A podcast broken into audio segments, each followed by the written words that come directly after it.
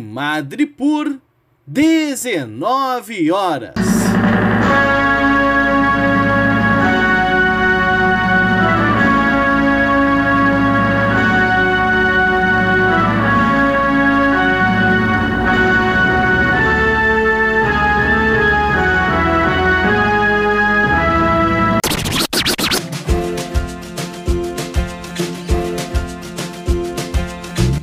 Começa agora a Voz das HQs.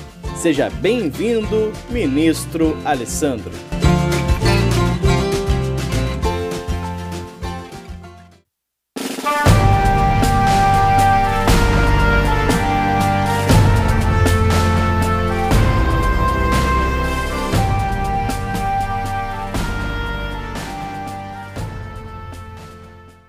Oi pessoal, eu sou o Alessandro e hoje eu vou comentar esse quadrinho aqui, Black Hammer, o evento. Esse é o segundo volume da famosa e elogiada série escrita pelo Jeff Lemire, lançada aqui no Brasil pela editora Intrínseca. Eu já comentei o primeiro volume de Black Hammer.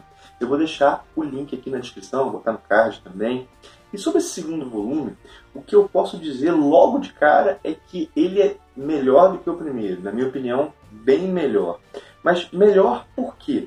Porque a situação construída no primeiro volume aqui é desenvolvida. Os personagens já foram apresentados e agora eles podem ser aprofundados. E o mesmo pode ser dito do cenário. Para quem não conhece nada de Black Hammer do Lemire, eu vou explicar um pouquinho. Né? O que acontece é o seguinte: o Lemire cria uma situação que é uma equipe de super-heróis ela é condenada a viver como uma família disfuncional numa cidadezinha do interior. O que aconteceu é que no passado eles enfrentaram um ser poderosíssimo, o antideus, e ao vencer esse ser, eles desaparecem, são teleportados para essa cidadezinha na qual as pessoas não os conhecem. Né? Na verdade, eles são teleportados para uma fazenda, né? E essa fazenda é a sua prisão, eles não conseguem sair de lá. E eles vivem disfarçados em meio a essas pessoas e, e vão tocando a vida deles nessa fazendinha.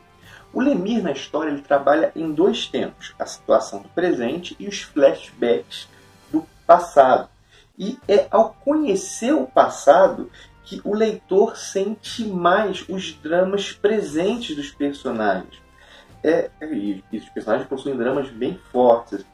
É nos flashbacks que o cenário e os personagens são explicados. E isso tudo vem do volume 1 e continua agora nesse volume 2. Eu vou dar um spoiler do volume 1 para comentar esse volume 2.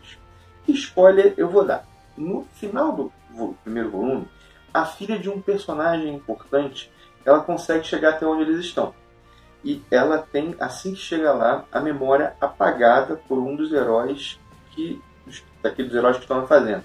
E a memória, não a memória toda, a memória sobre como ela chegou lá. O porquê esse personagem agiu assim, ninguém sabe.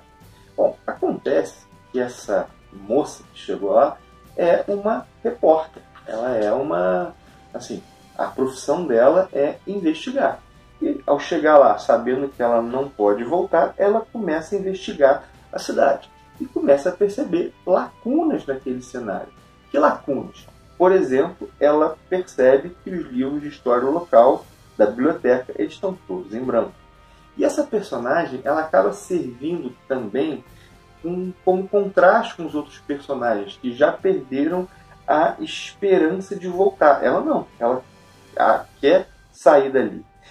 Também, assim, é essa personagem que está totalmente relacionada ao título do encadernado, a esse evento aqui. Eu penso que a força de Black Hammer, a força da história, ela está no Lemir conjugar muito bem os dramas dos personagens com o mistério da história. Essa conjugação de drama e mistério que dá o tom. Em certo sentido, Black Hammer lembra muito Lost. Os heróis são náufragos em um lugar que não entendem eles não podem sair dali e eles não sabem por que estão ali. E o leitor também não. Esse mistério fica na nossa cabeça. Isso gera curiosidade e tensão. Curiosidade e tensão constantes. Agora, uma coisa que vale dizer desde já é que Black Hammer não pode cair no mesmo erro de Lost. Qual foi o erro de Lost? Complexificar a situação desconsiderando a conclusão. Porque essa complexificação da situação desconsiderando a conclusão faz com que a conclusão frustre aquele que acompanha a história. Não parece que esse vai ser o caminho seguido pelo Lemire. Embora nós não tenhamos as respostas aqui, a trama avança bastante nesse segundo volume, bastante mesmo. E como eu falei, torna tudo mais interessante. E antes de encerrar, eu quero dar os parabéns aí à editora Intrínseca, não só por trazer o, o material, mas por ter tido um intervalo de tempo pequeno entre o primeiro e o segundo volume. Eu espero que lance cada vez mais e mais. O trabalho é bem feito, a revisão é legal, é, é bem cuidado. E é uma editora grande, né? investindo em quadrinhos, isso aí é, é bom para a gente. Quanto mais quadrinhos chegando, mais concorrência, quanto mais materiais disponíveis que a gente escolher, melhor. Né? E Black Hammer, no, o primeiro volume eu gostei, mas ele foi me fisgar de fato nesse